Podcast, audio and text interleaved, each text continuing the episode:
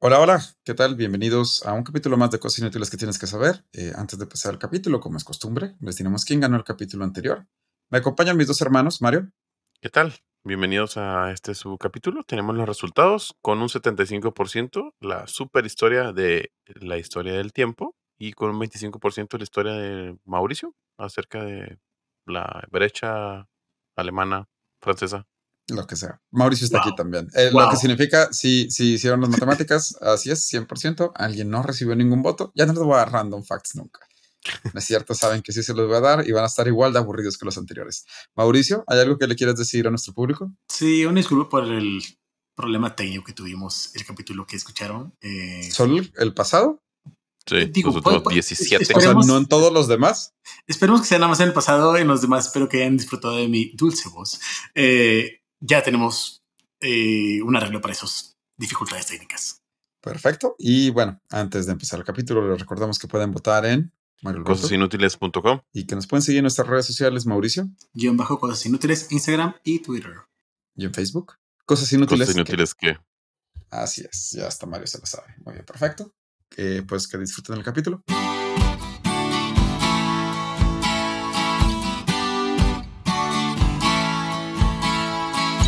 Cosas inútiles que tienes que saber. Donde te enseñamos cosas que no te van a servir de nada, pero siempre es bueno saber.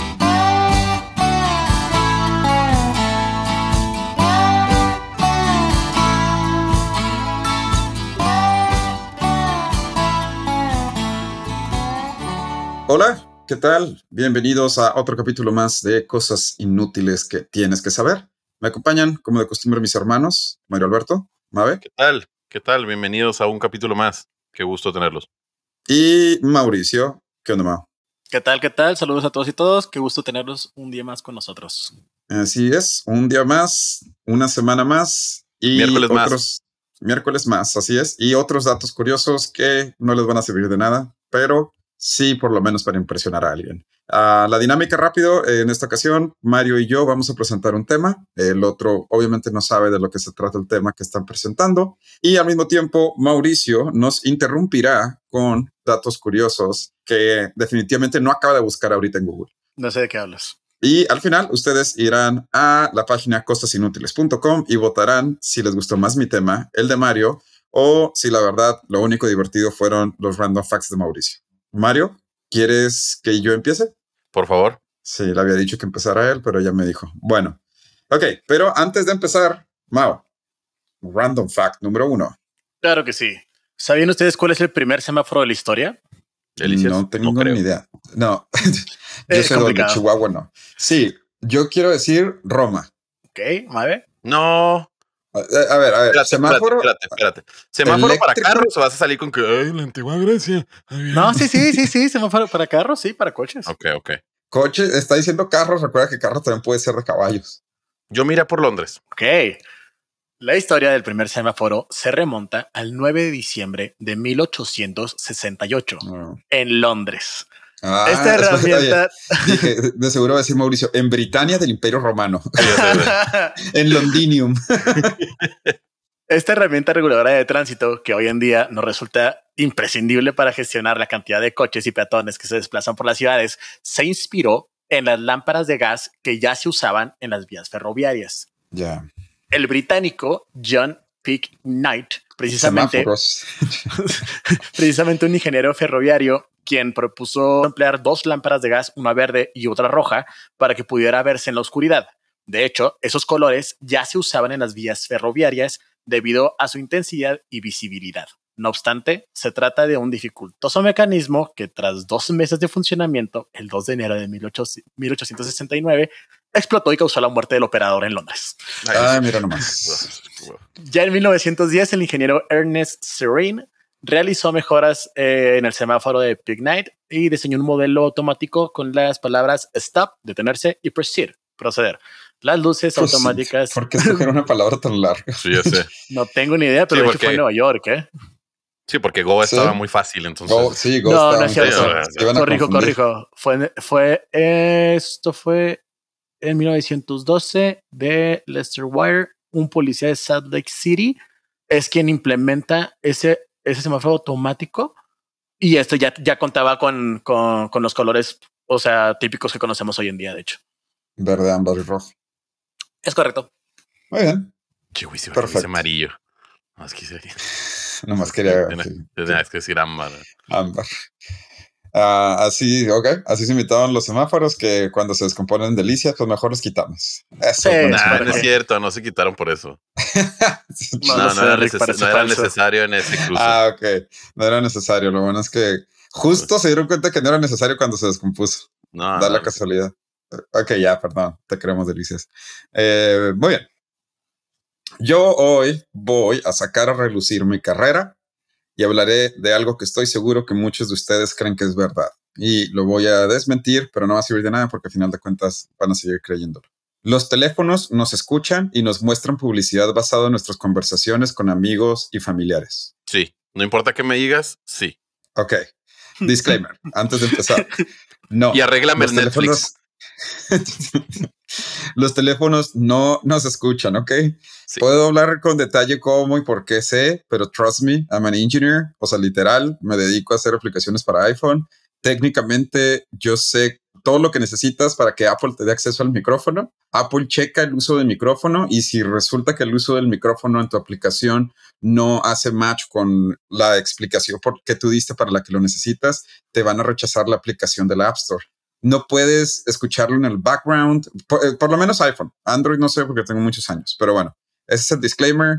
Soy ingeniero en sistemas, me dedico a hacer aplicaciones para iPhone. No, los celulares no te escuchan. Pero Eres- ah, Eres bueno, parte del sistema y no te voy a creer. Sí, también. Regresemos al tema. Yo sé que muchos de ustedes me van a decir, ay, es que una vez mi prima me estaba platicando de su viaje a Nueva Zelanda y justo cuando me metí a Instagram al día siguiente me apareció publicidad de Nueva Zelanda. Obviamente, la respuesta más lógica a esto es pensar que alguien escuchó nuestra conversación, ¿sí? Obviamente, el teléfono. Estoy seguro que lo tenía a mi lado. Google nos está escuchando. O Alexa. O Alex. Sí, yo, yo le creo más a Alexa que quien lo escucha. Bueno, la respuesta es de hecho peor que si en realidad nos escucharan, ya que en realidad no necesitan escucharnos. ¿Cómo? De hecho, el simple hecho de que te hagan pensar que te escuchan habla de lo tan bien que está diseñado este sistema de ads, o sea, publicidad global. Ya. ¿Sabes Hay lo que varias pienso, formas, ¿verdad? ¿Sabes ¿ah? lo que pienso, verdad? Hay varias formas en las que este sistema funciona. Voy a tratar de hablar de las más comunes y obviamente voy a simplificar muchas cosas para que lo entiendan. Pero todos nuestros dispositivos tienen un ID único llamado Advertising ID. Cuando tu iPhone te dice, han visto ese mensaje que dice, ¿quieres permitir que esta aplicación te rastree? Y tú le pones permitir o no permitir. Siempre Si le pongo le no pon- permitir. Ok, si le pones permitir, lo único que, estás, que va a pasar es que Apple va a compartir ese ID con la aplicación. ¿Para qué sirve este ID?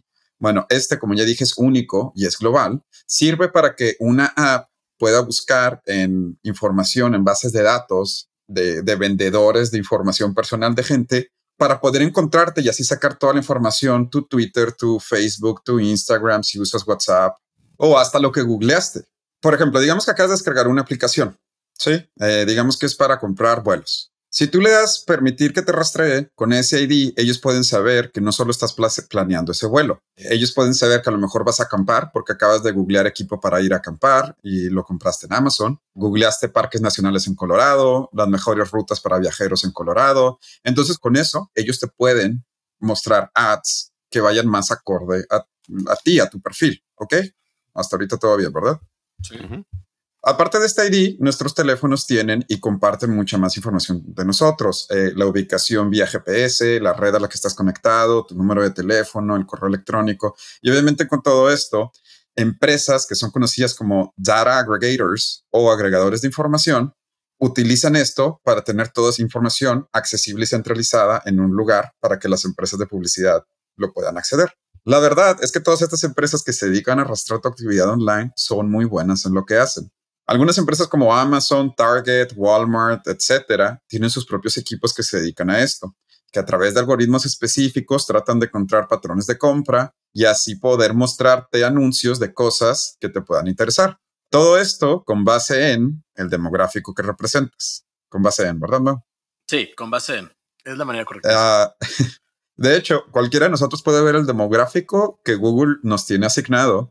Lo único que tienes que hacer es ir a google.com, meterte a tu cuenta, ir a Data and Security, entrar a la sección de Personalized Ads y luego vas a ver una lista bastante acertada de quién eres según Google. Pero, por ejemplo, el mío dice que soy un hombre entre 25 y 35 años que vive eh, en la zona metropolitana de Nueva York, que estoy en una relación eh, de larga duración, que trabajo en tecnología, que me gusta la Fórmula 1, me gusta el rock, me gusta la música alternativa, la música clásica, la música electrónica, que toco piano, Toda esta información Google la tiene. ¿Sí? Sí, sí. Los idiomas que hablo, los idiomas que puedo entender. Entonces, esa información es la misma información que estas páginas pueden utilizar. Por ejemplo, existe una historia muy famosa de Target donde un papá se dio cuenta que su hija empezó a recibir cupones de descuento en ropa de bebés y biberones. Hmm. El papá fue a la tienda a quejarse en persona que cómo podía ser que estuvieran alentando a su hija de preparatoria a embarazarse. El ah. manager se disculpó y una semana después lo llamó para disculparse otra vez, pero en esta ocasión el papá fue el que se disculpó porque resulta que sí, su hija sí estaba embarazada, pero no lo había dicho a su papá. ¿Cómo supo Target? Bueno, la hija empezó a tomar complementos para el embarazo y los compró en Target. Target obviamente sabe que ese patrón de compra, después de haber comprado una prueba de embarazo ahí mismo, significa que lo más probable es que la persona esté embarazada y en pocos meses va a tener un hijo, entonces le mandamos descuentos para ropa de bebé o para cosas de un recién nacido, ¿no? Target arregló este problema, arregló entre comillas, porque en la forma en la que lo arregló es que ahora no te dicen directamente, hey, sabemos que estás embarazada, mira, ropa de bebé. No, ahora te mandan ciertos cupones genéricos que cualquier persona necesitaría, no sé, pasta de dientes, leche, y luego de repente por ahí uno de ropa de bebé. Para que se vea más random. Para que se vea, ajá, para que sientas que no va directo a ti, porque pues te mete igual de la leche, ¿no? Y el de los huevos, o sea. A la gente le gusta la publicidad dirigida siempre y cuando no sea tan obvio de cómo se enteraron. Sí, o sea, a nadie le gusta que lleguen y te, dice, te digan, hey, estás embarazada, si nunca les has dicho, aunque sí estés, pero si te llegan descuentos de esta manera no, no le molesta tanto a la gente. Esto aplica obviamente no solo para Target. Amazon analiza millones de compras al día, sabe qué es lo que vas a comprar la siguiente vez que entres, incluso antes que tú mismo. Pero bueno, esto responde una de las preguntas, ¿no? Esto, esto responde a, las a la pregunta de cómo saben quiénes somos y cómo saben toda esa información. Pero ahora sí, vamos a el primer ejemplo que les puse. Yo entiendo que me aparezcan anuncios míos, anuncios de cosas mías, pero ¿por qué de repente me aparecen anuncios de gente que conozco? Ok, regresemos a la historia de la prima que se va a Nueva Zelanda. Porque a mí me apareció la publicidad de Nueva Zelanda y ella es la que se va a ir a Nueva Zelanda, ¿no? Y es aquí donde entramos a cosas todavía más creepy. Así como estos programas de anuncios saben quiénes somos, también saben con quién nos relacionamos. ¿Por el, por, el IP o qué?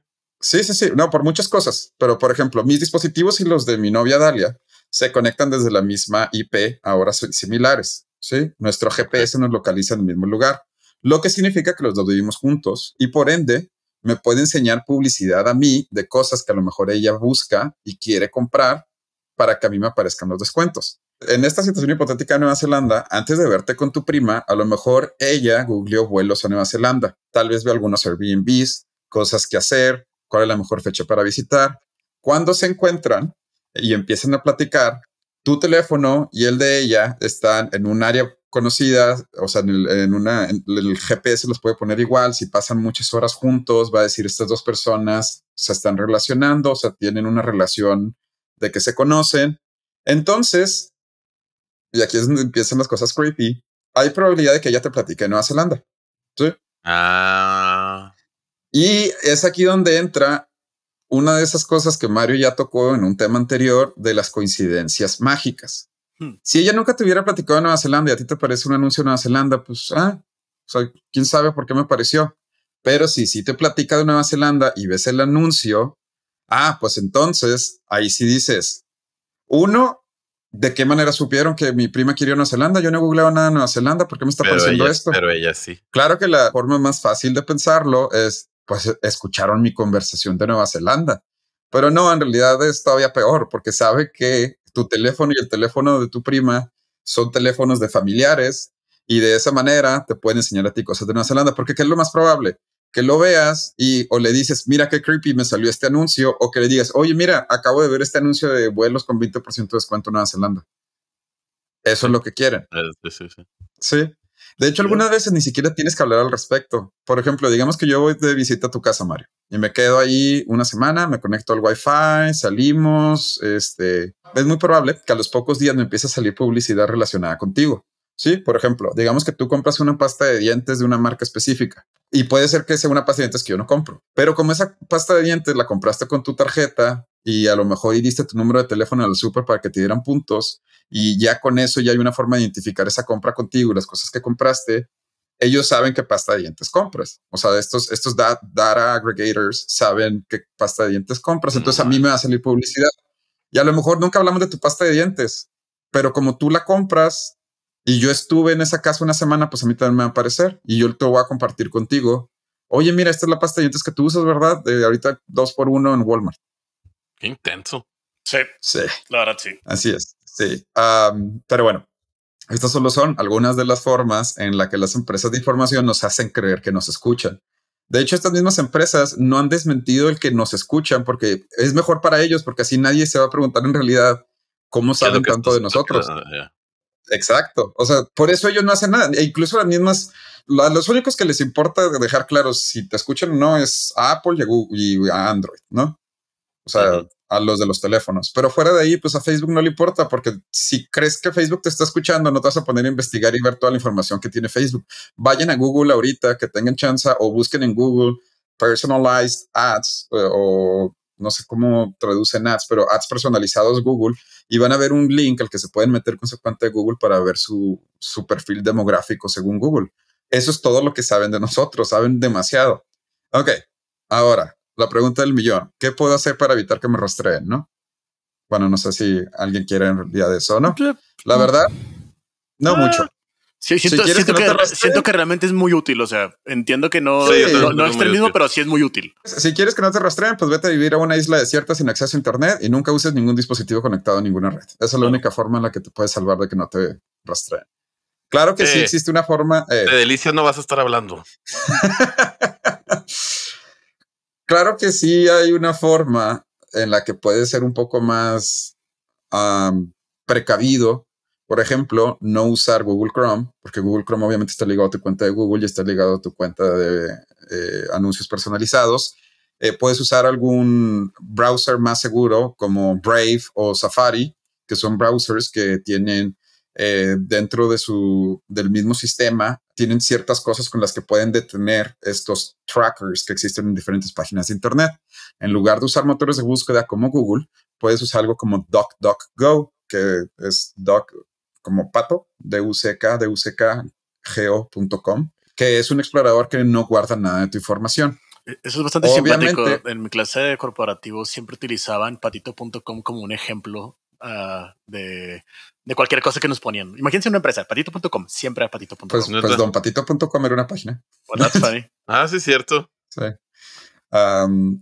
este, pero bueno, obviamente simplifiqué mucho el tema. ah, también otra cosa que pueden hacer es desactivar el rastreo en todas las aplicaciones de celular. Si tienen un iPhone, desconozco si Android tiene esto, puede que sí. Pedir las aplicaciones que no te rastreen. A mí la verdad no me importa. De hecho, prefiero que me rastreen. Yo traté de usar DuckDuckGo un rato y la verdad es muy incómodo porque Google nos tiene muy acostumbrados a mostrarte resultados basados en... Pero a, ver, Wisi. Sí, Tú viviste en China. Sí. ¿Sí? Y me imagino que hay muchas marcas. Me atrevería a decir que el, el mayor productor de celulares es China. Sí. ¿Me vas a decir que el gobierno de China no escucha por medio de los celulares a sus ciudadanos? Por medio de los celulares, no, pero por medio de aplicaciones tal vez sí. Ah, caray, pero no, no es más sencillo a través de celulares, perdón. O sea, si es la red de telecomunicación la que están interviniendo, es más sencillo, ¿no? No entendí la diferencia. Ah, ok, ok. Una, cosa es la red de telecomunicación. O sea, por ejemplo, allá no existe WhatsApp, no existe una cosa que se llama WeChat. Que de hecho tiene más usuarios que incluso Instagram. o sea. Pero obviamente todos los mensajes que mandas, sean notas de voz, sean mensajes, los escuchan y los leen. Comprobado, o sea, dicho, ¿no? Sí, sí, sí, sí, sí, Es que es una empresa china, o sea, es una empresa del gobierno chino mismo, ah. o sea. Viene la política de privacidad, o sea, te vamos a escuchar. Sí, sí, sí, sí, sí, por, por tu propia seguridad. Ah, ok. Y hay, hay, historias muy, eso es lo que, obviamente, eso es lo que yo, hay historias muy, muy, muy interesantes, por ejemplo, en China, mucha gente compara de manera como de burla al presidente de China con Winnie Pooh. Entonces, Winnie Pooh está baneado de esta aplicación. Tú no puedes enviar imágenes de Winnie Pooh porque automáticamente las, las, las borra el sistema. No puedes enviar GIFs de stickers de Winnie Pooh porque luego, luego los borra. ¿Qué pido? Y obviamente ya estás fichado. No, no, no me imagino la, la junta directiva de WeChat de que, ok, que tenemos la agenda. Ah, sí, lo, lo de quitar a Winnie Pooh, sí, viene el punto 5. Sí, ya, ya, ya, ya, lo hicieron, Winnie Pooh, sí, muy bien. Ok, muy bien. A ver, a ver, a ver Godín. Bueno, ¿cómo será el Godínez de allá? No sé, no digas nada. Digo Dines. Cualquier cosa que digas va a ser políticamente incorrecto, así que digo, digo Dines. ¿Cómo va eso lo de quitar a Winnie eh. Pooh del, del A ver, ya lo, acabo de mandar. Lo encargué para el jueves, te lo encargué para el jueves. Yo sigo viendo el Winnie Pooh. Pues bueno, yo sé que a pesar de todo lo que les acabo de decir, Mario todavía cree que los chinos instalaron algo para que te escuche el micrófono. Yo sí creo que no celular. Entonces, no importa lo que les diga, los que ustedes, los de ustedes que quieran pensar que Google o que Facebook o que el celular nos escucha, así lo van a seguir pensando. Pero por lo menos ahora ya saben un poquito más cuál es la alternativa si en realidad no nos escuchan. Okay, sí me ha pasado muy, muy, bueno, pero a ver, ahí entra lo que dijiste del, de las coincidencias mágicas. Sí, tiene más sentido, sí, sí. Sí, porque a lo mejor. ¿Te acuerdas una vez que nos pusimos a decir mucho lo de Nueva Zelanda? Por eso lo traes de ejemplo, ¿verdad? Creo que sí. Cuando empezó la pandemia, que, dijimos, vamos a ver si nos escuchan. Y empezamos a hablar mucho de Nueva Zelanda o Nueva Zelanda, a ver si nos salía algo de información. Nunca nos salió. Nunca nos salió nada. No, pero lo, que sí nos tocó fue lo de la aplicación de las plantitas. Literalmente el que escaneabas una planta y te decía qué es lo que tenía y todo el rollo, que lo había comentado Dalia, de hecho, y sí, sí nos apareció después. Sí, pero también lo comentó Dalia. Lo que comentó Dalia, que probablemente lo, buscó y, y, Dalia estuvo en la casa bastante tiempo. ajá, o sea, eso es lo que estoy diciendo. Así es como que da todavía más miedo que si nos escuchara. Ok, de acuerdo.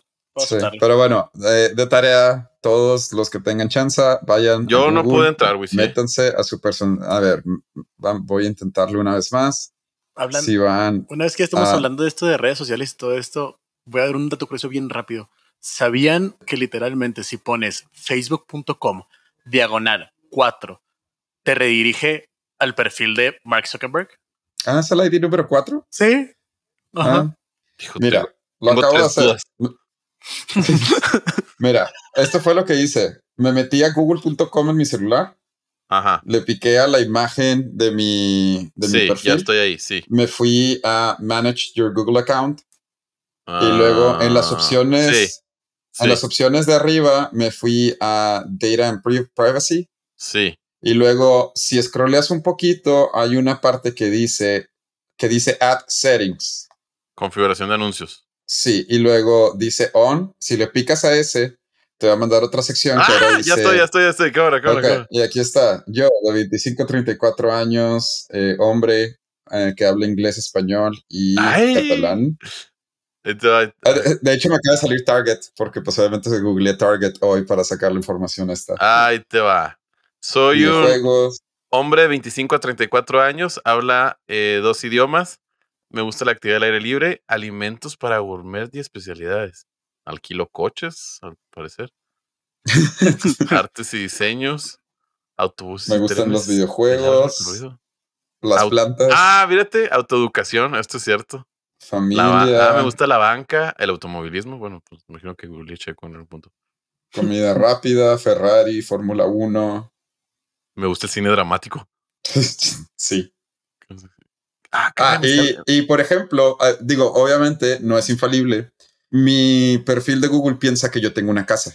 Porque por mi trabajo, trabajo en una empresa fintech de bienes raíces, tengo que buscar muchas cosas sobre casas. Y a veces tengo que hacer como el proceso como si fuera a comprar una casa. Entonces, por, por mi búsqueda, porque busco casas en Charlotte, porque busco North Carolina, porque busco ciudades en North Carolina y cosas así, Google piensa que tengo una casa en Carolina del Norte.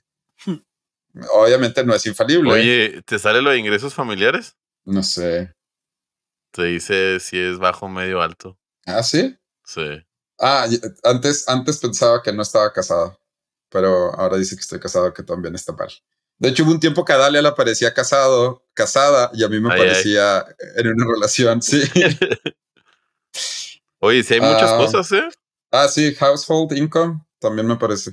Ah, sí, pues, no, no, no. Pruébenlo, Digo, hay unas cosas- Sí, pruébenlo, está padre. Eh, de hecho, ahí mismo puedes apagar algunas de estas cosas. Si hay algo que digas, "Eh, esto no, no, la verdad no va conmigo, lo puedes apagar aquí mismo y te lo va, te lo va a quitar de. Pero es interesante, por lo menos la primera vez que lo ves antes de que lo empieces a tocar, porque pues eso es lo que Google piensa de ti. Pero bueno, después de ese ejercicio, este, nos damos una pausa y regresamos con el tema de Mario Alberto y con un random fact de Mauricio también. Ah, sí, Mauricio, random fact. ¿O el de Mark Zuckerberg fue tu random fact? No, sí tengo un random fact preparado. Eso fue un bonus. Muy bien. Ah, ya se lo titulé El día que un muerto ganó una carrera de caballos. Frank Hayes no era uno de los preferidos para ganar la carrera de obstáculos a caballos el 4 de julio de 1923, que se desarrolló en el Belmont Park de Nueva York. Sin embargo, ese día fue el primero en cruzar la línea. Cuando los organizadores del evento se acercaron a saludarlo, descubrieron que el jinete estaba muerto.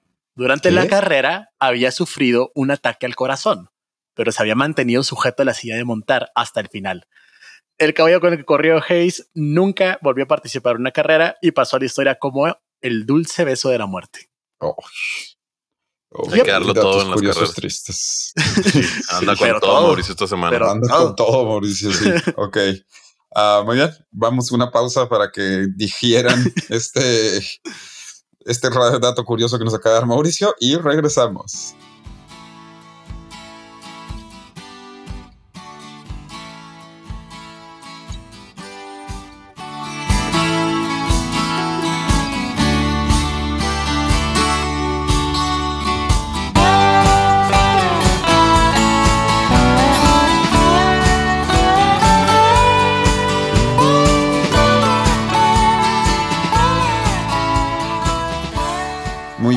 Y estamos de vuelta con el tema de Mario Alberto. ¿Qué tema nos tienes preparado hoy? Es la continuación de otro tema, ¿verdad? Gracias, qué bueno que pusiste atención Sí. eh, la semana pasada. Sí, de hecho, eh, para aquellas personas que no hayan escuchado el capítulo anterior, les recomiendo que vayan y nada más escúchenme a mí. De hecho, es lo único interesante de ese tema. sí, Ah, sí, claro. Eh, no, es que es la segunda parte. O sea, sí tienen que escucharlo. O sea, para sí tienen que entender. escucharlo completo y Sí. además el tema de Mario de ahorita es la segunda parte. Es la Así segunda que, parte. Ok, pero bueno, ahí les va. ojalá Entonces, me acordara que hablamos la semana pasada. eh, lo titulé Me esperará siete días, segunda parte. ¿Te vamos Ok. a otros siete días después de esto? No, no, Ay, no, ya. no, ya está. Ah, ok, ok, ok.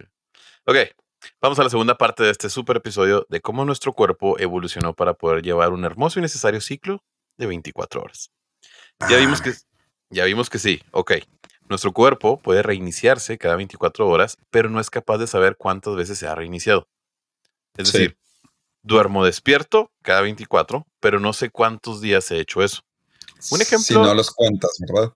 Que, no, eh, así, así era el experimento de este chavo, no, Eh, no estaba contando. No estaba contando. Un ejemplo de cómo la percepción del tiempo es, y vaya que qué cliché voy a decir en este momento, el tiempo relativo. Pues un ejemplo de cómo se volvió distinto a los ojos de cada persona fue la cuarentena vivida por la pandemia. Eh, paréntesis, le pedí a Mauricio que buscara el término cuarentena y no lo hizo, solo le pedí una cosa, pero bueno, ok. You had one Sí, job. claro. Se You have one mostrar. job. Sí. Pues un ejemplo de cómo se volvió distinto a los ojos de cada persona fue la cuarentena vivida en la pandemia. No voy a decir cuál pandemia para que este capítulo se pueda escuchar en cualquier pandemia. Excelente. Ojalá, ojalá eso no sea una Sí, ya necesidad. sé, en serio. Por favor. En la cuarentena, o más bien en el encierro, ya que pues no duró 40 días, bueno fuera, pues el encierro, el tiempo se captó distinto para las personas. De hecho, podríamos hacer un pequeño experimento aquí. A ustedes, ¿cómo les pasó el 2020? ¿Wisi? ¿Más rápido de lo normal? ¿Más lento de lo normal? Sí. Sí, que. Es que pasó lento, pero pasó rápido. O sea, estuvo muy raro. Ah, su madre, no, Para dos mí- opciones y, unas para- son, son mutuamente excluyentes. o es rápido o es lento. Es como cuando Cristian Bazán me preguntó si era zurda. es complicado. Es una respuesta de sí o no. Wisi. O sea, Pasó más rápido o más lento. pasó El 2020. más. ese El año. 2020 pasó más lento. Me pasó más lento. Para Mauricio. mí pasó más rápido porque ya consiguió un nuevo trabajo, empezaba apenas y, y me la pasé jugando a Wolf aparte. O sea, Ah, qué, Más qué- rápido. qué- qué encierro, ¿eh? sí, sí, sí, hombre, sí. olvídate. No, hombre, no, Gracias. no. Qué bueno, qué bueno que acabas de, Es de el me- aceptar a nivel es el- internacional. es el meme de la familia peluche. Ya nos exhibiste. sí. ok, ahí les va. Lo Ok, ¿Y a simpático ti, de a este- ti, Mario? No te pregunté. ¿A ti? Ah, gracias por pensar en mí también, güey. Sí. A mí, a mí más rap- a mí más rápido. No, sabes que cambio de opinión, sí es cierto, pasó más rápido. Va. Lo simpático de este caso es que según un estudio realizado en Londres, para el 81% de las personas el tiempo tuvo un cambio, Sí. un cambio. sí. Pero lo más extraño es que casi fue 50-50, 50-50. Ah, Es decir, la mitad sintió que fue más rápido y la otra mitad más lento. De hecho, fue 41-39. Eh, 41, rap- 39 no suma 50. Digo, no suma 100. Ah, Lo sé. Ah. 41 rápido, 39 lento y 20% pasó igual. ¿Y no hay ninguno para gente rara como yo que dijo las no, dos? no, no, no se puede. No. Ok. También un saludo de mi amigo Romano que dijo lo mismo. sí.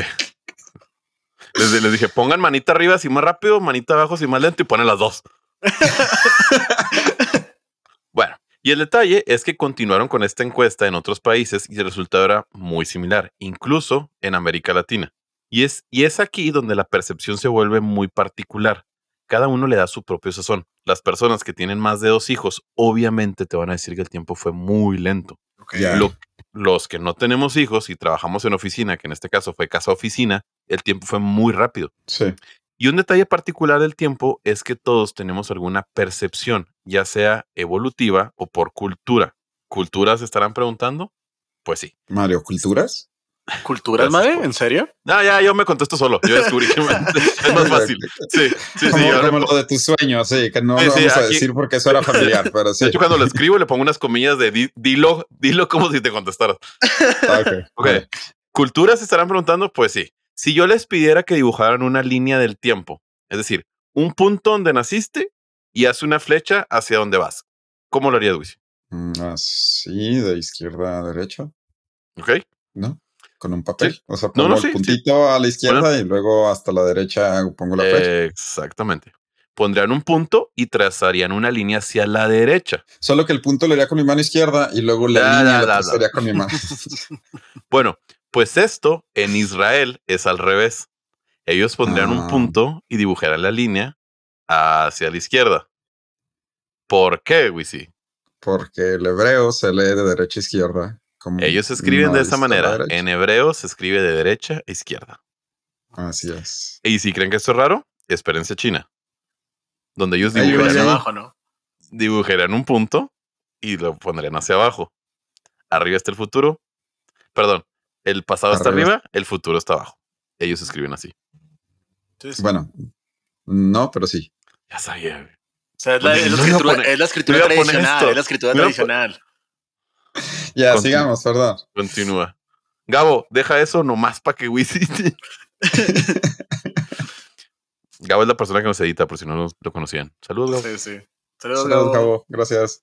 Lo importante en esto es que sea como sea la manera que, los, que lo ponemos en nuestra mente, lo interesante es que lo ponemos. Es decir, nuestros cerebros necesitan darle forma para poder comprenderlo. Escuchen lo raro que suena esto. Necesitamos darle forma al tiempo para poder comprenderlo. Sí, si te dicen, ¿cómo ha sido tu vida? Tú dibujas una línea en tu mente. Sí, pues, o sea, es como porque tenemos números. O sea, pues, necesitamos ver los números, o sea, darles forma para poder entender las cantidades y la matemática, ¿no? Ahorita que dijiste eso de tú ves, ¿sabías que hay gente que piensa con palabras y hay gente que piensa con imágenes? Ah, yo, Ah, me, no siento más, yo me siento más con imágenes. Yo pienso con palabras, o sea, yo, yo- mi, me- cuando me estoy pensando, mi cabeza siempre está pensando palabras. Pero hay gente, ¿Cómo? hay gente, sí, o sea, por ejemplo, si yo pienso que tengo que ir a la tienda, mi- en mi cerebro yo digo, tengo que ir a la tienda. O sea, no, no, no, Ah, no veo una imagen de mí yendo a la tienda, Yo se me visualizo yendo, llegando al Oxxo, lo que sea. sino mi cerebro me dice, como si me estuviera platicando a mí mismo, oye, tenemos que ir a la tienda. O sea, si te digo, no sé, no hay leche. No te, Ajá. no te imaginas la leche, o sea, la- el, el refri sin leche. Ajá, yo obviamente no lo puedo explicar, pero no veo la imagen, o sea, no veo una imagen del refri sin leche. Quiero suponer que es No, como pues no. cuando lees y lees, o sea, en voz alta en tu cabeza, ¿no? Pero búsquenlo. Sí, sí, sí, sí. Es que es algo parecido. Búsquenlo. Si es algo que pasa. Eh, hay gente que pensamos con palabras y hay gente que piensa con imágenes. Digo, no sé si ustedes piensan más con imágenes que con palabras, pero sí existe y es bien raro cuando te das cuenta de que no toda la gente piensa igual. Pues, Literal. O sea, literal piensa igual. Sí, sí, pienso más como imágenes. Qué simpático. Yo Pero bueno, perdón. Perdón por la interrupción. Ah, Volviendo al tema. Escuchen lo raro que suena esto. Necesitamos darle forma al tiempo para poder entenderlo. ¿Aún está lo suficiente raro? Agárrense. Técnicamente la materia y la energía pueden distorsionar el tiempo. Obviamente no Sí. comprendo cómo funciona. Esto, esto sí no lo comprendo. Entonces solo lo voy a platicar y espero que ustedes sí lo, com- lo comprendan. Dice, el tiempo en la Tierra pasa de manera distinta que en el espacio. Sí. De hecho, pasa más lento en el espacio. Y hay un experimento no planeado muy interesante. Scott Kelly, astronauta de Estados Unidos, pasó Sí. tanto tiempo en el espacio que al regresar a la Tierra era 3 milisegundos más joven que su hermano gemelo. Es su hermano gemelo, sí. Ok. También hubo un experimento donde pusieron un reloj atómico en un avión y otro en la Tierra. Pusieron al avión a darle vueltas a la Tierra por suficiente tiempo y al compararlos estaban diferentes. El del avión estaba con menos tiempo. Sí. ¿Sí? Ok. Así que nuestras pobrecitas células tuvieron que evolucionar para poder reproducirse sin que las quemara el sol y aparte lidiar con la relatividad del tiempo creada por la Tierra.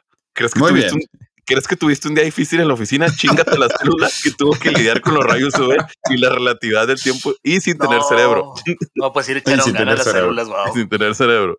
Nuestro cuerpo desarrolló su propio sentido del tiempo casi por sobrevivencia. Nuestros cerebros evolucionaron sabiendo que después va a llegar en algún punto y me debo preparar. Debo guardar comida y lo más importante, usamos el pasado como predictor del futuro. Sí. Ok. Sé que si no llueve no hay frutos y este año no llovió. Me debo mover porque no habrá frutos. Yo sé que Sí. suena muy lógico mientras escuchan esto desde su celular touch, pero recuerden que no hace Sí. mucho éramos solo organismos unicelulares. Sí. Sí. Sí, y además que nuestros antepasados tenían que hacer eso literal en África. O sea, los Sí, primeros sí, sí. hominidos en África era tenían que razonar, oye, sí es cierto, el año pasado tampoco llovió y no había comida, entonces tengo que irme a otro lugar porque aquí no voy a comer. Suena muy lógico, pero antes era bastante complicado, bastante complejo. Sí, sí. Entonces, el poder analizar el pasado y el futuro fue también una ventaja evolutiva de nuestros antecesores y hasta cierto punto un arma para conquistar a las demás especies. Es por esto que el humano le encontró el sabor a analizarlo. Somos la Mm. única especie que requiere de un calendario, relojes, agendas. Sí, Sí. sí, sí. Necesitamos ayuda para llevar la cuenta y no solo lo anal- Mabe cada año se compró una agenda física. Sí, la- Física. o sea, la- de esas. no, no Ah. solo eso. Busco la misma marca de agenda porque me gusta que traiga mapas al final. Agenda física, escuchen eso. O sea, sí, la agenda esa que usaba tu abuelita, Mario Alberto sigue, AA la siguen produciendo por algún motivo y ve, Mabe la sigue comprando.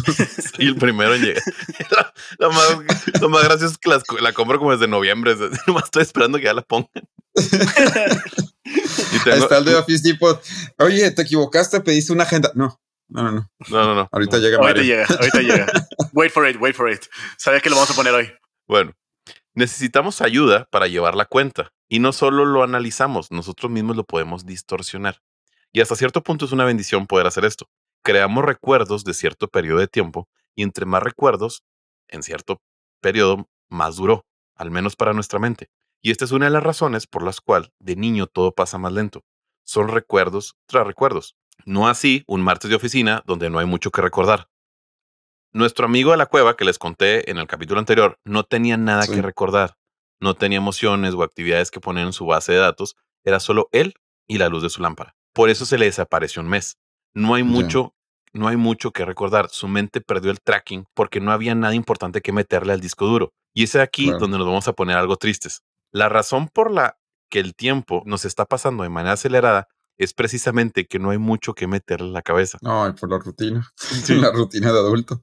El simple hecho de hacer la misma tarea, revisar documentos, Mauricio, programar, Wisi, checar correos, Mabeto, ensamblar, lo que quieran, la repetición hace que el cerebro no requiera estar generando recuerdos, por lo que nuestra percepción del tiempo se acelera.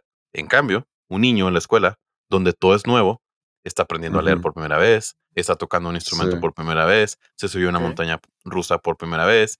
Son momentos que notas y Sí. sumas a tu consciente. De Imagina- hecho, si yo me acuerdo que antes era más fácil acordarme de cada año pensando a dónde nos fuimos de vacaciones en verano. Ah, sí. Sí, sí, sí. Sí, o sea, Cierto. ah, o sí, quién, era, o quién tu primaria. maestra. Me acuerdo mucho que también O quién era tu maestra. Sí. así con esos recuerdos. Ahora, imagina que es una memoria USB y que la carpeta de niñez está llena y llena de fotos y la de adulto está vacía. Es mucho más notoria la niñez y el notar el tiempo era tan común que nos olvidamos de hacerlo. Y es como el ese, Sí. eso de nunca sabes lo que tienes hasta que lo pierdes. Ok. Bueno, Peña Pues Nieto, es- te extrañamos. estamos mejor o estamos peor. Bueno, pues eso trajo la pandemia. Comenzamos a notar que no había cumpleaños, no había Semana Santa, no había Día de las Mm. Madres, no había desfile de independencia, no había un buen fin y de repente no había fiesta de fin de año. Esas pequeñas festi- festividades que nos hacían llevarle el hilo al año, de repente nos las quitaron Desaparecieron. Sí. y toda nuestra percepción se fue. De repente no se podía socializar los fines de semana. Es decir, el tiempo no se iba rápido hablando con los amigos. Pero no todo es tri- Pero no es para los que sí hicimos pandemia bien, claro, claro, claro, sí. para los que no jugamos golf en pandemia. Claro, claro, obvio. Para los Pero- que no nos contagiamos de COVID no layos. No, no sé de qué hablas, es una fuente 17 de octubre. Pero no todo es tristeza, amigos. Aún hay mucho tiempo y como dirá mi madre, hay más tiempo que vida. Al parecer, nuestros cerebros vienen lidiando con esto de hace muchos miles de años y lo han hecho bastante bien. También que inventaron una fiesta global para hacerlo. ¿Los De hecho- cerebros? Espérate, sí. Ah, ah. De hecho, es el día más celebrado por los humanos. Le podríamos llamar la fiesta del planeta. ¿Saben El es? fin de año. Ah, esto ahora sí me quedó. Exacto. Año nuevo. Año Nuevo, de hecho, en, en las culturas eh, de Europa del Este es la festividad más importante. Es como la Totalmente. Navidad de ellos. Sí. Ese pequeño 1 de 365 que nos hace ponerle reset a todo, reinicio a todo. Y es que necesitamos esta fecha. Nuestro cuerpo lo requiere para reiniciarse. Y ciertamente es un día más, ¿eh? No pasa sí, sí, sí, No pasa nada. absolutamente nada. Sí. Es un día cualquier otro. Lo Un único, Martes, miércoles, cualquiera. un martes, miércoles de oficina. Lo único que cambia es nuestra percepción, pero Ujú. a nivel global. Por Sí. eso, por eso la importancia de esta fecha, de este reinicio. Es como un borrón y cuenta nueva, pero a nivel macro. Es, es- es- es Sí. la graduación de nuestras células de 24 horas. Excepto en culturas asiáticas donde celebran el Año Nuevo Lunar y no el Año Nuevo Gregoriano, pero bueno. Muy bien, muy sí. Sí, se lo puedo mostrar. claro. Sí, se lo puedo Yo mostrar. soy, yo, soy el, yo soy el chico divertido en las fiestas, como lo pueden ver. Bueno, nuestro amigo Michael, que espero recuerden a Michael, el vato de la cueva, Sí. sa- sabía esto y quiso hacer un segundo experimento en vísperas de Año Nuevo del año 2000, 38 años después del primer experimento. Wow. Ok. Michael se volvió a meter a la cueva ya con 60 años a recibir el nuevo milenio. A mil metros bajo tierra, celebrando. Eh, actually, el nuevo milenio. El nuevo milenio no empezó en el año que yo te 2000, Dios, Dios, sino Dios. empezó en el año 2001. Como toda la Eh, vida. Pero bueno, pregúntenle al ingeniero Mario Mata si quieren saber más Un, segundo después de que, de que se cumplió el 2000 ya. Michael se volvió a meter a la cueva ya con 60 años a recibir el nuevo milenio, a mil metros bajo tierra. Celebrando, destapó su champán y comió foie gras, que es un hígado. No sabía que es. Yo sé que es. Sí, Ah, fue ok. gracias. es, eh, sí, así súper rápido. La única forma de hacer eso es alimentando a un pato. Le tienen que meter un tubo para sobrealimentarlo. Am, el pato se muere porque le explota el hígado y lo que te comes es lo que está Oh. dentro del hígado del pato. O sea, lo entiendo, pero wow. Eso, Foie de gras es es, un, es, muy es un cruel. platillo muy común en Francia. imagino que es muy caro, ¿no? Cruel. es muy, muy cruel. O sea, No sé, no sé si sea muy caro, la verdad. Pero bueno, este señor, champán y foie de gras. Celebrando, destapó su champán y se comió el hígado del pato que mataron. Solo y sin contacto con la superficie. No había nadie que le dijera que realmente estaba celebrando un 4 de enero. ¡Oh! ¡Qué incómodo! Oh, Desperdició su pato y su champán. el hígado, el hígado que mataron. ¡Qué triste! wow. Vaya, Sí. vaya. Y así es como termina el segundo capítulo de Me esperará siete días. Muy bien. Haya gustado. Todo, absolutamente todo lo saqué de un documental que se llama Tiempo. Está en Netflix, se llama en pocas palabras Tiempo. Lo pueden ver. Todos los derechos reservados para ellos. Yo, Oye, mami, Qué bueno que lo comentas, porque en teoría son Netflix clientes. que se llama Tiempo y ya. Sí, sí. Bueno, muy bien. ¿Les parece si vamos a una pausa y regresamos con el último random fact de Mauricio? Claro.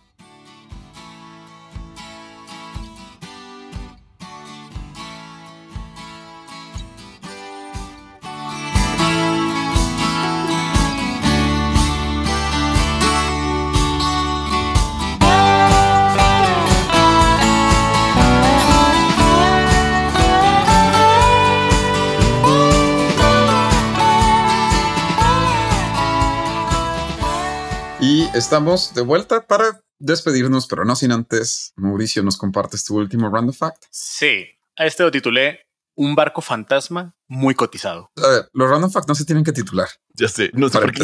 Mara, No sé por Mara- qué los titulas. Mara Alberto los tituló, yo los he titulado siempre, voy a continuar titulándolos. A ver, soy mi random ¿Por qué facts, no es su random random facts. Cuando ustedes hagan su random facts, no los titulen. Yo los sí los quiero titular, ¿de acuerdo? Muy bien. Creo- creo que Es sí. el, un mago fantasma muy cotizado. Continuaré con mi barco fantasma muy cotizado, ¿de acuerdo? El Mari Celeste zarpó el 7 de noviembre de 1872 de la ciudad de Nueva York con más de 1.700 barriles de alcohol con destino a Génova, Italia.